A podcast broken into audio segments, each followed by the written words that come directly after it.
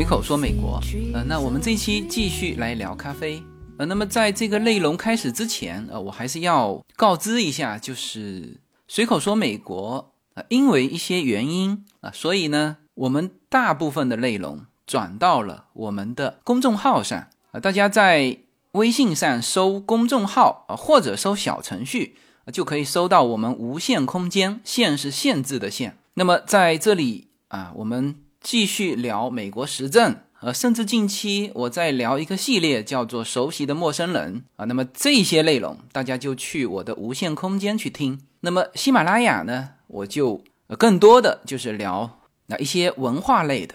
呃，因为前几期聊咖啡的时候，一直有人在下面问啊，所以这个事情做一个回复。哎。I see them blue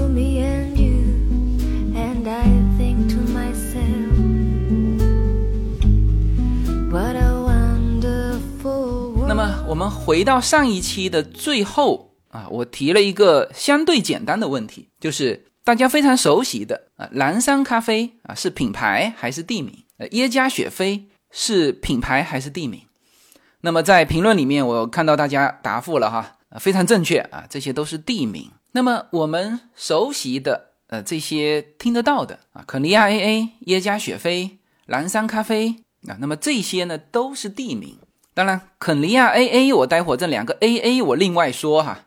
那反正肯尼亚啊，大家也都很熟悉哎。我们大致在世界地图上把这几个位置啊，大概给大家一个印象。呃，因为这期节目其实呃，我要讲的是叫单品咖啡，呃，更准确的说法叫做叫单一原产地。那么这个你如果在美国买这种单品咖啡的话，就是单一原产地的豆的话，它上面都会标着很清楚。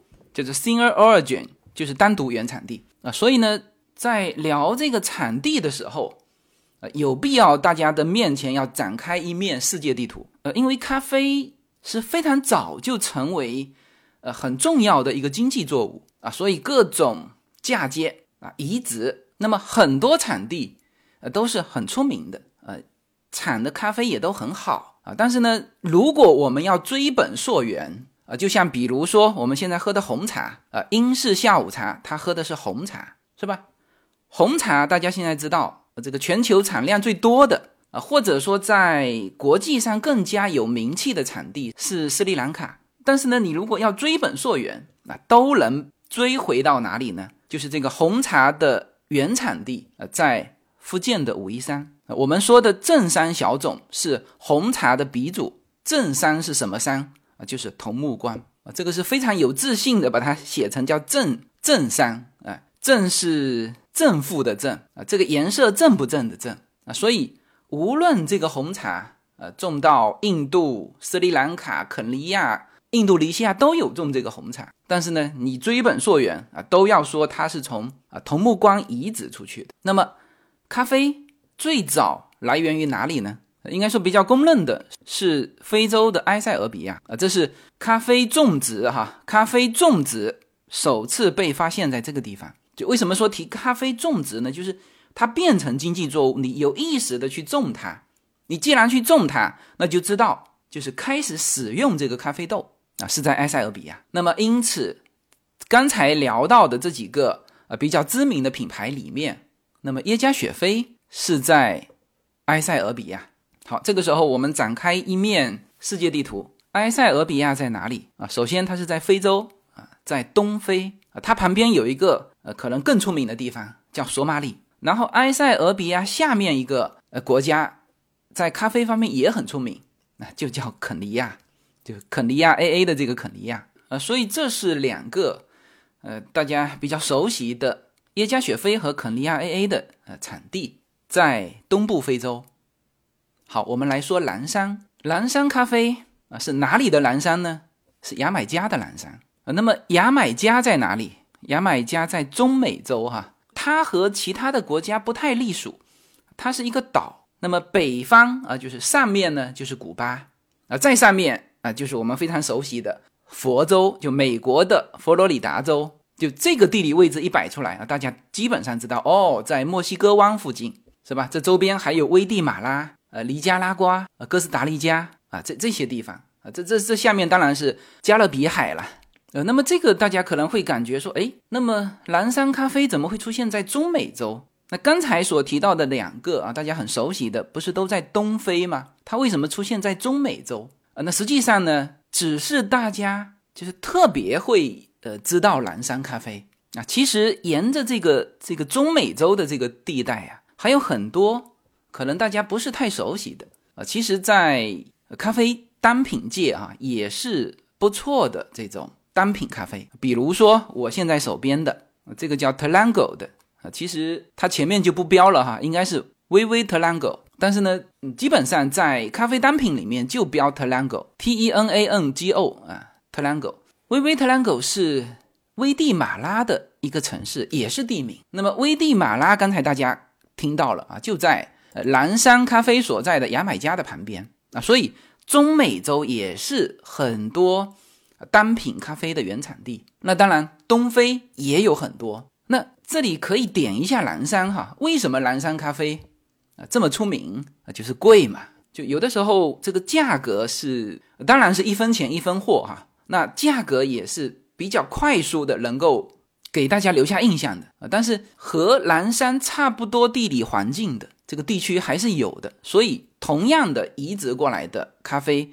在其他地方也是 OK 的。那么蓝山咖啡为什么呃这如此之出名？那其实是跟一九六九年的时候牙买加的这个蓝山这个地带啊，就是受到这个飓风影响是有关系。呃，它不仅仅是说哦飓风影响了这影响了它当年的产量，说呃那几年可能产量非常少啊。它在被飓风影响之后，就整个地区整个生产就陷入了一个困境。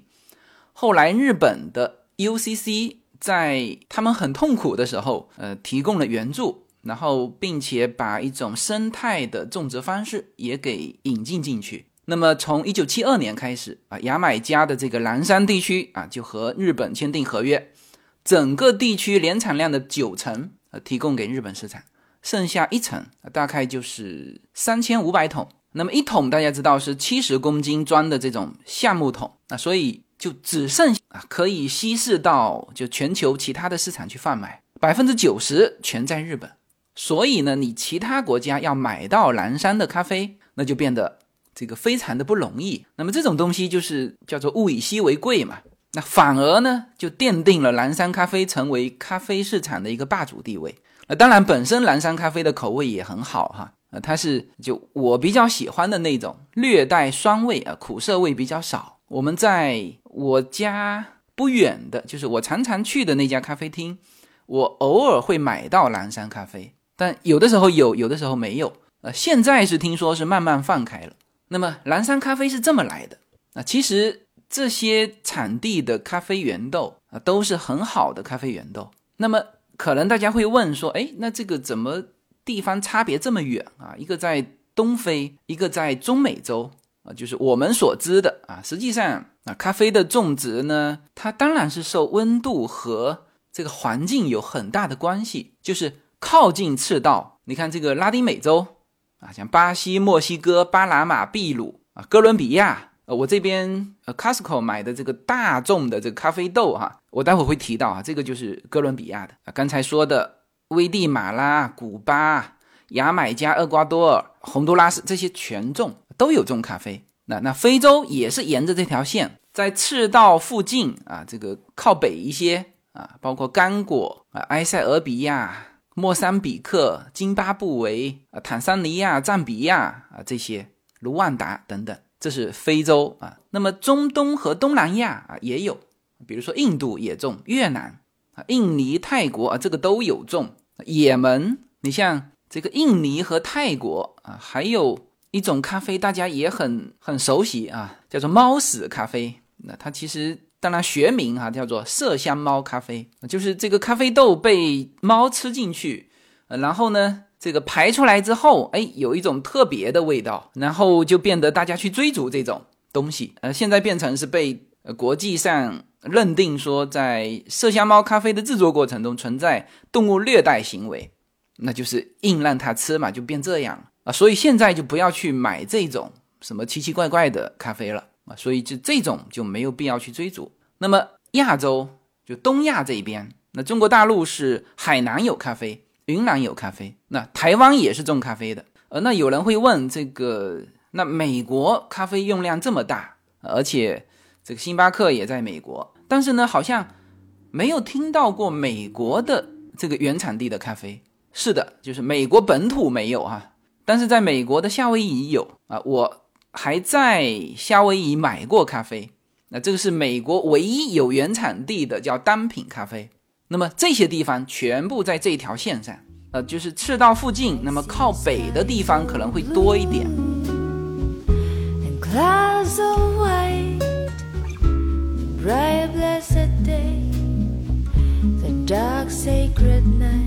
随口说，美国的听友大家好，我的新书《平行美利坚》。目前已经在当当网、京东等各大网站均开始正式发售，同时在电子书 Kindle 上也已开始发售。那么这本书是随口说美国的第一本书，也是我个人第一本书。拨开迷雾看美国当下，中美两国恰是两条平行线，只有穿梭其中的人才能看清一切。希望大家支持这本书，现在就可以立刻在网上下单购到这本书。谢谢大家。OK，那么这个是叫咖啡的产地，这个呢又要拿茶来做对比了。就是比如说我们喝茶的时候，呃，至少会先问一句，哎，这是什么茶？就先知道大品类啊。比如说，哎，这个一拿过来，你就要知道大品类，这是红茶还是绿茶，还是乌龙茶，还是普洱茶啊，还是白茶啊？这个都是大品类哈。呃，我记得我在福州的时候，就是一群啊这种发烧友嘛，就经常在一起，就也是好玩了，就是会突然间就不让你看这个茶叶本身的，就让你喝。然后呢，这个时候你啊最基础的，你要先出说出大品类啊，比如说 OK，这个是乌龙茶，然后你要说细分品类啊，比如乌龙茶里面的这是铁观音啊，还是岩茶。然后再继续说细分品类，比如说岩茶里面的是你要能喝得出来是肉桂还是水仙，还是半天妖，还是白鸡冠啊，还是铁罗汉，还是水晶龟。然后你你说到这个第三层的分类的时候，那基本上你你是喝茶的行家了。然后如果你还能再深一步，说这个肉桂，我能够喝到这是牛栏坑的肉桂。大家知道武夷山三坑两涧嘛，每一个坑。啊，都有它代表的这个这个著名的茶啊，比如说马头岩，马头岩也有肉桂哈，也有水仙啊。牛栏坑的这个肉桂啊，俗称牛肉啊，牛肉马肉是这么来的。就是你如果还能够喝得出它的山产哦，那你这个就就是就不仅是说发烧友，就有些人很爱喝茶，呃，但是他的味觉不够灵敏，他他喝了十几二十年、二三十年，对这个东西还是喝不出来。那有一些人他的味觉就很好，呃，他一喝啊，甚至包装上写的是牛肉啊，他都能喝得出来，呃，这个不是牛栏坑的肉桂，这个可能是也是肉桂哈，这个可能呃可能是偏一点的，呃，它这个是有它的土壤味的。如果你去细细的品，而且喝多了的话，就是你品得出来它的土壤味不同。那这个在岩茶里面俗称叫岩韵，呃，为什么举这个例子哈？其实。呃，咖啡也是一样的。那么这个时候呢，我就要一个一个来说，现在放在我身边的这个一堆的咖啡了哈。我为了做这期节目，这个除了我平时喝的这种单品咖啡之外，因为我要知道，比如说大众的咖啡，Costco 的咖啡，它是怎么包装，它写了些什么，是吧？哪一些东西它标出来了，哪一些东西它没有？那再比如说这个咖啡粉。啊，这个咖啡粉是指咖啡豆切成的粉啊，不是指那个速溶咖啡那种，就是泡出来的。就是这个咖啡粉，你是要通过一张纸去过滤它的。速溶咖啡今天就不讲了哈，就是你可以拿来手冲的，基本上就摆了我半张桌子，我一个一个来说吧。你看哈，在我面前呢，我我先说这个咖啡豆的粉啊，粉状的这个咖啡豆，这个呢，在美国。也是比较主流的，特别是你在这个商场的货架上你可以买到这种粉。但是这种粉你可不能当成速溶咖啡来冲着喝啊，你是要滤下去喝的。你看哈，我手边两包咖啡粉啊，呃，咖啡粉我有的时候还是会喝的哈。呃，它的不足之处我在第一期节目就说了啊，因为它是切完之后把它分装起来的，所以说呃它被氧化的速度要比什么这种咖啡豆要快十几二十倍，特别是把它打开之后，是吧？但是它有一个好处，就是当你没有带咖啡机的时候，就我现在说的咖啡机是专指咖啡研磨机。是的啊，美国几乎所有的这个酒店都会有咖啡机，就是那种胶囊咖啡那种。但是大家要知道，我常常走的地方是国家公园，然后常常住的是房车，没有咖啡机怎么办？那我又不想喝那种速溶的，是吧？就我只有两个办法，一。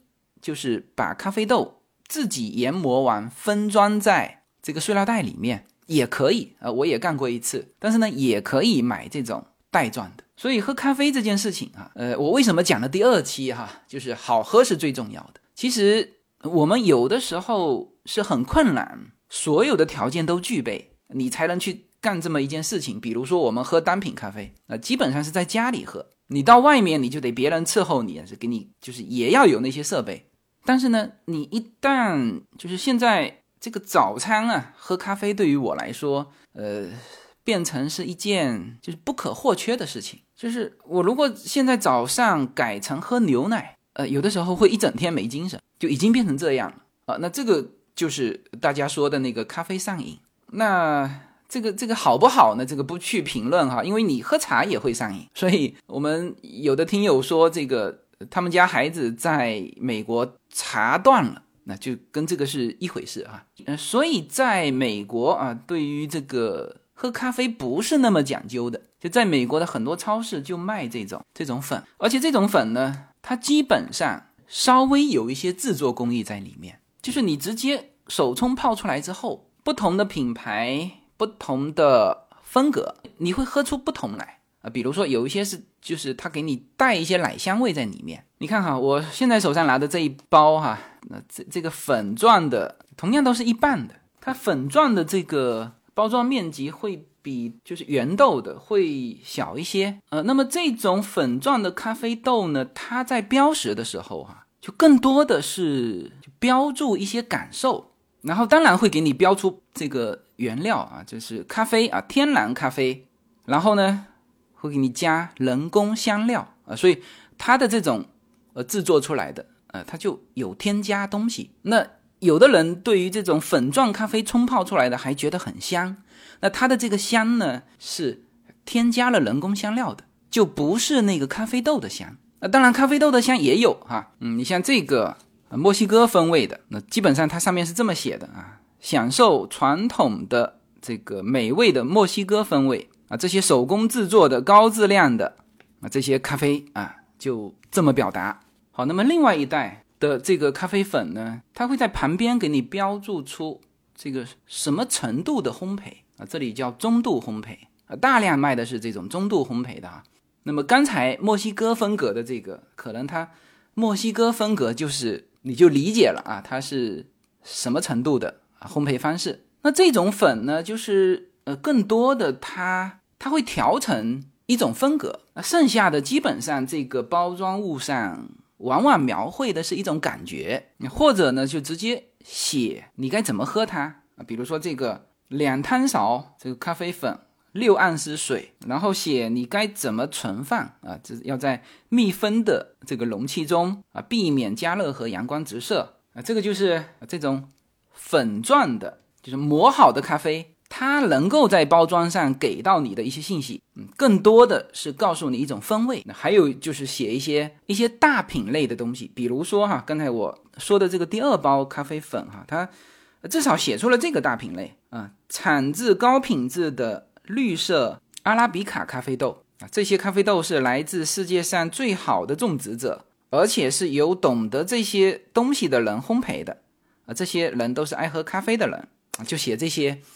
感觉的话，那这里面唯一有价值的信息是什么呢？是阿拉比卡咖啡豆。呃，阿拉比卡，你知道，就是世界上咖啡树分两种，一种是阿拉比卡，阿拉比卡现在就是几乎我们所有的这个我们喝到的咖啡豆，就是百分之七十吧，都是这种阿拉比卡。那么另外一种叫做罗布斯塔啊，这个占到二十到二十五。那其实还有一种叫做利比利卡，那这个极少，这个占百分之三吧，大概种在亚太地区。那么罗布斯塔基本上不用来做这个这种咖啡豆，就是你看得见的咖啡豆的，基本上都是阿拉比卡。那么罗布斯塔是用来做什么呢？就是做那个速溶咖啡的，它只要提取它的咖啡因的，你不用看它的豆子，因为它的咖啡因含量高，就是我们俗称的叫做，也不能讲工业哈，因为咖啡都是给人喝的，但是呢。啊，这种速溶咖啡那种极需要咖啡因极大的这种这种产品才会去用这个罗布斯塔，基本上就是大家看得见豆子的都是阿拉比卡啊，这里面未必十分准确啊，但是可以这么大致理解。所以它这个信息啊，像这种粉状的哈，整个包装上啊信息就没有提供你太多，它也没法提供你太多。没有什么能够阻挡，没有什么可以阻挡对自由的向往。大家好，现在大家除了收听我每周公开的音频节目之外，还可以加入我的公众号，名字是无限空间。在这里，我建立了会员专区，每周都将会有多期的视频或者音频节目会在会员专区独家播出。此外，每周六晚上在无限空间中还有随口说美国的视频直播节目，欢迎大家进入直播间与我互动。同时，随口说美国目前已经开通了海外的 YouTube 频道和中国的 B 站，海内外的听友都可以登录直接观看我的视频节目。您如果希望随时可以追踪到随口说美国的各类信息，您还可以登录新浪微博、今日头条、抖音等去搜寻随口说美国。移动互联网的神奇之处就是可以把同类的人拉得很近，让我们勇敢开始，活成喜欢的自己。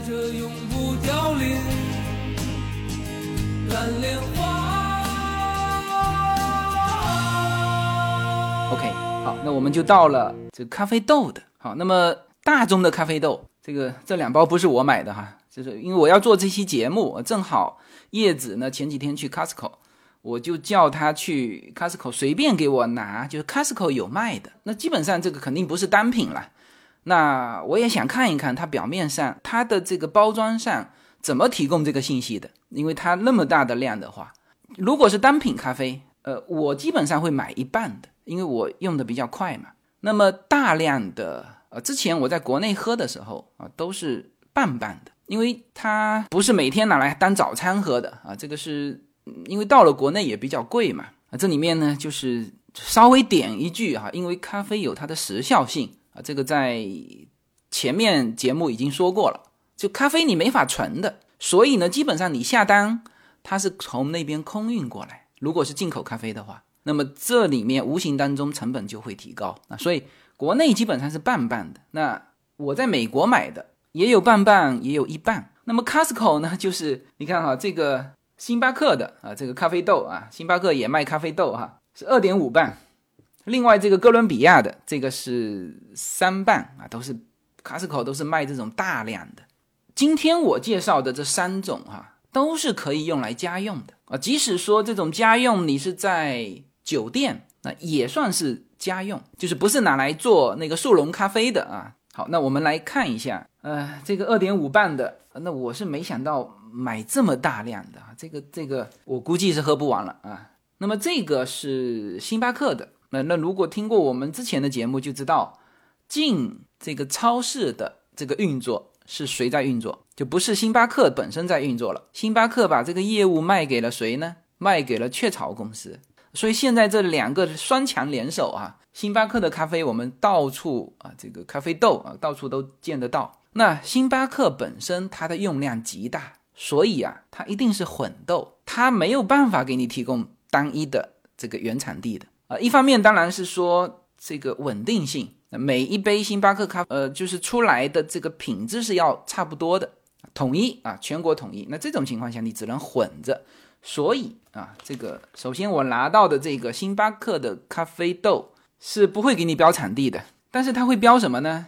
比如说哈，这个我们看下来哈，首先啊，它很标准的标了 USDA 的 organic 的认证啊，就是这个咖啡有 organic 有有机咖啡的这个认证标识。那当然，它就把这个 organic 是标在最显著的位置了。然后呢，它下面标什么？我说的是有价值的信息啊，那些广告的信息，比如是中间标了一个什么冬天温暖的口味，这个就算了哈。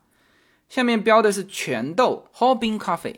完整的豆，那这个跟什么区别呢？跟那个粉区别，那这个也算是有价值信息吧。然后标什么啊？然后就因为它是豆啊，它必须标出哪一个程度的烘焙啊？那这个是中度烘焙，基本上 Costco 的都是卖中度烘焙的。然后还有标什么呢？就标跟粉状的一样的这个阿拉比卡，嗯，这个知道的哈就知道了，就是所有的豆豆都是阿拉比卡，One Hundred Arabica Coffee，这个在。粉状的咖啡也都有标哈，也都是 one hundred percent Arabica coffee。然后，然后还有什么标识呢？哦，这个一样的，就是两勺咖啡豆，呃，六升的水啊，这个使用方法。还有就是一些广告了，呃，别太冷了，进来吧，coming from the cold 啊，这款海咖啡啊，是专门温暖您的心和灵魂而制作的啊，活泼的拉丁美洲咖啡豆啊，这个。把这个咖啡豆的产地啊，有用这种形式写了一下啊，和它的坚果风味混合啊，大胆的亚洲啊太平洋咖啡豆，呃，为你增添了深沉的音符啊，这是寒冷的日子和寒冷的夜晚的完美配合。这个给我们什么信息啊？这个刚才我练到拉丁美洲咖啡的时候，还觉得说这个是，呃，原产地还。至少都在拉丁美洲，但是后面立刻出现了亚洲跟太平洋咖啡豆，那这就是混豆。所以刚才说了嘛，星巴克它为了它的巨大的量，它只能混豆，是吧？好，那么这个是二点五磅的啊，这一大包 Costco 的这个 Starbucks 的咖啡豆。好，那么这一包呢，我有开起来喝了一些哈，因为我从外观上看，嗯，它的整个这个标注哈。还有那么一点单品咖啡的感觉啊！你看啊，它这个除了品牌我不练之外，我其他信息都练一下哈。你看这个标注什么？标注全豆，然后呢，它标注了一个百分之一百哥伦比亚，那就说明什么呢？那这一包要比这个星巴克的啊更加缩小了它的区域，那就是这个稍微豆更纯嘛，至少全是百分之百，写的不是 Arabica。是吧？写的是 Colombia，就已经开始写地名了嘛。然后呢，写了这个中度烘焙啊，这个有。然后呢，有写到它的口味，比如说这里面写的是甜的和果味，在这个就 aroma 就是这个香气的这里写的是 sweet and floral，就香气里面带着甜味和 floral 是。叫做花香味啊，这个是香气。然后这个 taste 这里写的是 winey and fruity，这个口味就是有一些就是酒味和果味。那么，那么它的 body 就是它的豆子啊是完整的，写的是 full。它的 finish 就是它的加工啊，这个完整。呃，之后它写的是 smooth，就是。圆润光滑的这个这个口感，呃呃，这些呢，待会我说到单品咖啡的时候，就比较接近单品咖啡了。那至少什么呢？第一，它产地出来了，是吧？而且告诉你百分之一百是哥伦比亚的。然后呢，它的香气和口感啊，这些信息出来了。那么很重要的就是它的产地啊，你看哈，旁边还有这种注解哈，呃，富裕的咖啡种植国哥伦比亚有好几个等级的咖啡。呃呃，这个品牌呢是被归类为他们最好的级别。事实上，专家认为，啊，哥伦比亚呃这种品牌的咖啡是世界上最好的咖啡之一。啊，这都是广告用词了。呃，那接下去他是用语言把刚才我说的这些给描述了一下哈。这些咖啡豆生长在哥伦比亚富饶青翠的山区啊，得益于该国罕见的土壤、阳光、雨水和温度的平衡。那么这一款呃，one hundred percent 的 Columbia Supremo 这种等级吧，啊，它的口感啊是醇厚的啊，带葡萄酒味，酸度极佳啊。这里面提到了它的酸度哈，那你看这里面提到阿拉比卡的这个豆哈，我们很自豪的告诉您啊，这个都是说给这个就普通咖啡消费者听的哈，呃，我们很自豪的告诉您啊，这个咖啡百分之百是阿拉比卡咖啡豆。肯定是嘛。咖啡主要有两种啊，阿拉比卡咖啡豆和罗布斯塔咖啡豆。在这两种豆中，阿拉比卡咖啡豆被认为可以酿出一种更加美味和芬芳的饮料。然后下面写着，呃，百分之百阿拉比卡咖啡豆，呃，这些都是属于叫做叫普通信息。呃，那么这一包这个品牌的跟刚才星巴克的这个品牌，虽然说你一看品牌，这个品牌几乎没有就不知道是吧？星巴克啊，大名鼎鼎，但是呢。很明显，这一包咖啡豆，因为它准确的标出了它的原产地，所以呢，它更能够拿来做手冲咖啡，或者说更符合我喝咖啡的一个一个品鉴标准，就是就这种也是从以前喝茶带过来的，就是我们喝茶的时候会更加喜欢喝这个叫单一原产地的啊，比如说你牛肉啊，为什么卖的比所谓的大红袍贵？那就是单一品种。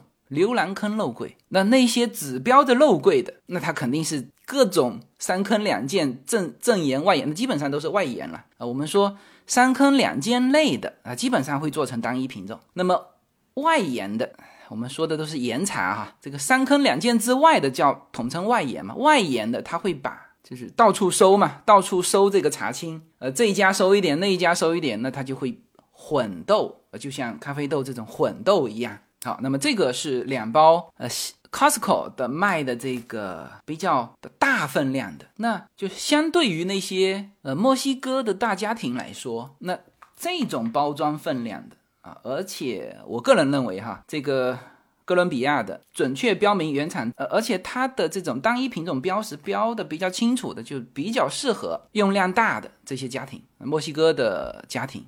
因为他们一大家庭，一家十几口人，那每天早上这个要干掉，那这个三半也喝得非常快哈。基本上我现在是呃这种一半的，我算了一下，大概喝两周时间一半哈。如果是原来从国内进口的那种半半的，现在只能够给我七天，而且基本上是只覆盖到什么，只覆盖到早餐。那墨西哥家庭十几口人是吧？他们。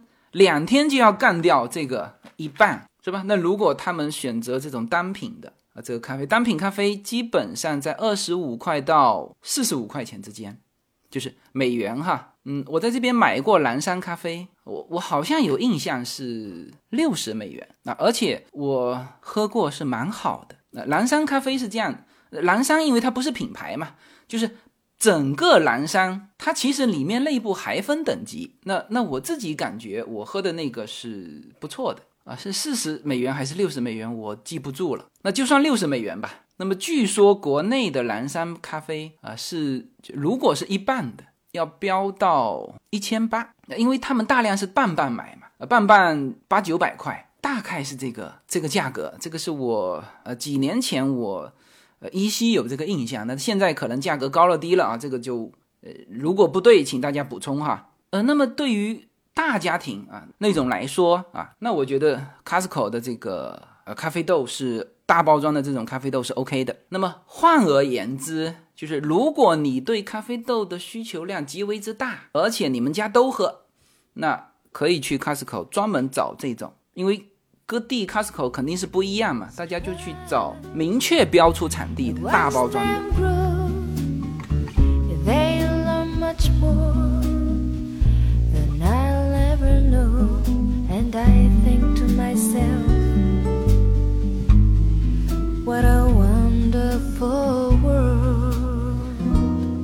大家好，我们的社群品牌 Yuna N Lin 的加州优选商品已经在中美热销中。在美国，你只要在亚马逊上搜寻 Yuna Lin Y U N A L Y N N，立刻就会跳出我们的商品。目前 Yuna N Lin 这个品牌已经热销到美国一百七十多个城市。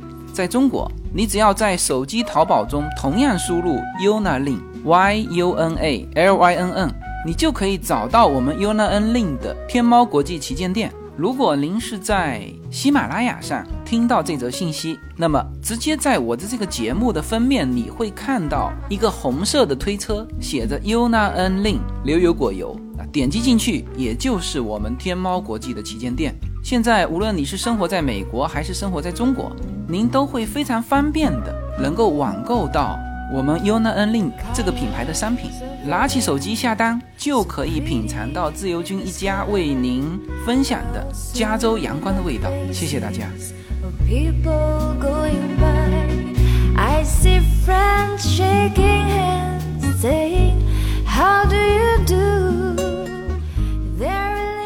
好，那。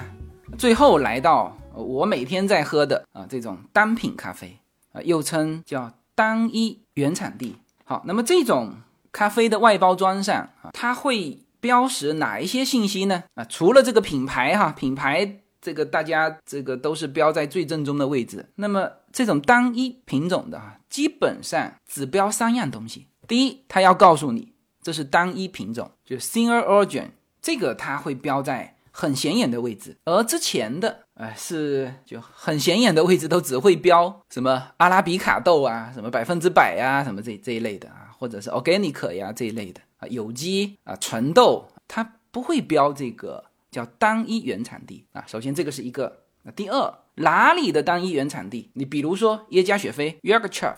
这个一定是要标注的比那个它的品牌还要大，是吧？人家卖的就是这个啊，什么品牌根本不重要，就耶加雪菲这个是摆在最大的、最显眼的位置。然后是这是什么程度的烘焙？呃，那基本上我挑的是就中轻度烘焙，因为呃前面说过了，就是我们要喝它的这个原豆的香味，或者说果味啊，就是里面的那种丰富的一些滋味。就豆的滋味，你所以这个是不可能超过中度以上的啊。所谓的重度烘焙，那基本上是这个 Costco 那一条线的啊。那还有哪一些重要信息呢？你看哈，我是买了就不同的两磅耶加雪菲，这个耶加雪菲写的是 Natural Process，另外呢是叫 Watched Process。这个听过我之前的节目哈就知道了啊，一个是叫水洗，一个叫做。自然啊，它这个叫做叫做自然处理法嘛。那么自然处理法就是相当于那种日晒的啊，就是带着果肉果皮把它晒干，然后去皮。而水洗的是什么？先去皮再晒干。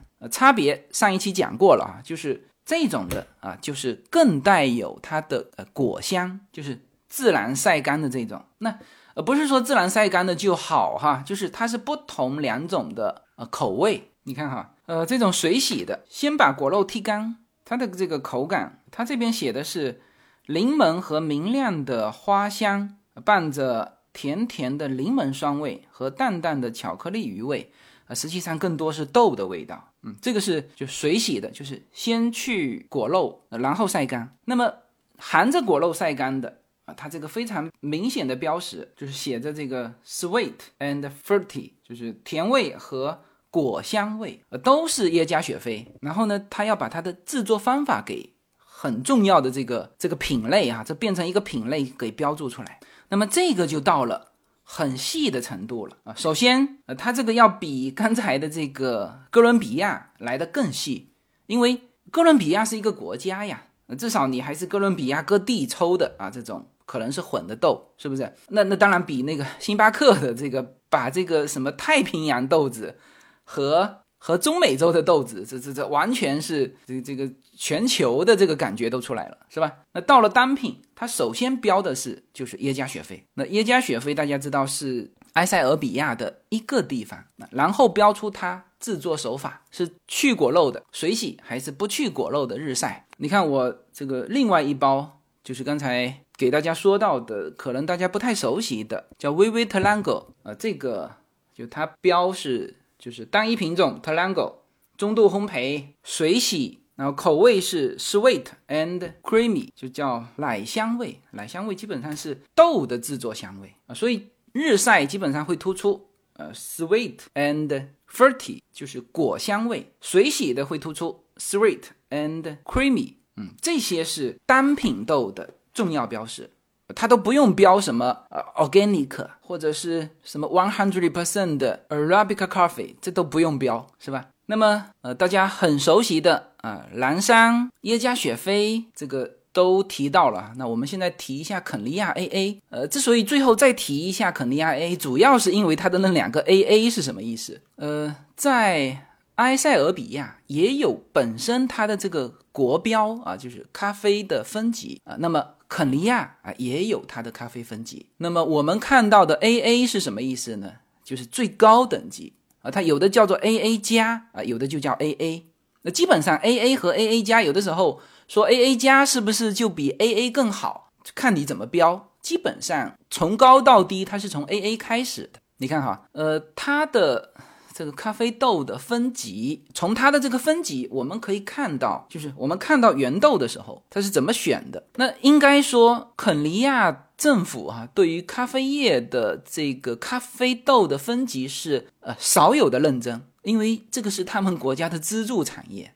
所有的咖啡的生产者啊，不管你是大型农庄还是这种小农的这个咖啡园，最后呢，这个咖啡豆啊处理之后都会送到肯尼亚的咖啡局进行统一的这个分级鉴定，因为鉴定完才能卖钱嘛。那么它从上到下就分为 A A A B C P B E 啊 T T T 还有 M H 或者 M L。呃，总体来说，这个我们先说最差的吧，就是什么叫做 T 以下的啊？T 以下的基本上就是这个豆本身就很轻的啊，它用一种气流筛选器风吹过去，重的啊它就留下来，这个轻的它就被吹走了。那么被吹走的都是 T 以下的 T T T 啊，这个 M H M L 这些，就是它如果个头小也会被吹走，也轻嘛，是吧？它如果个头 OK，但是内部是空的，也会被风吹走。那当然，你不同的分量就会把这个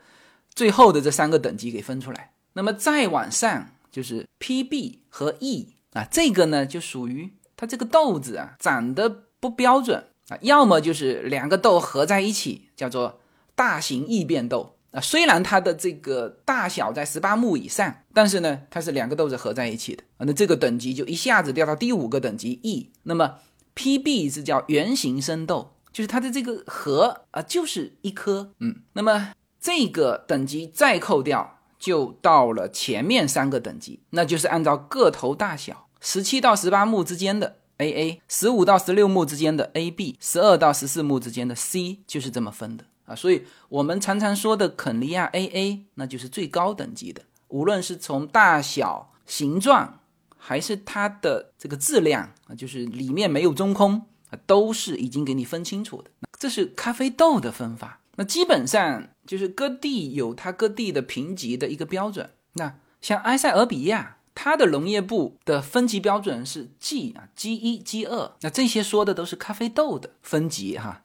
那还有一些是这种杯测，比如说呃大家看到的 SCA 或者 CQI 杯测评定成绩啊，比如说是八十多分啊，九十多分啊，这是不同的评鉴机构对于这种咖啡的杯测的分数。嗯那这些呢，基本上不会标在这个我们所看到的这个产品上，其实标了也意义不大，因为它是这一批送检。那么我之前看到，我熟悉的一个咖啡品牌，它有标。那后来这次我买了它的，它也也没标了。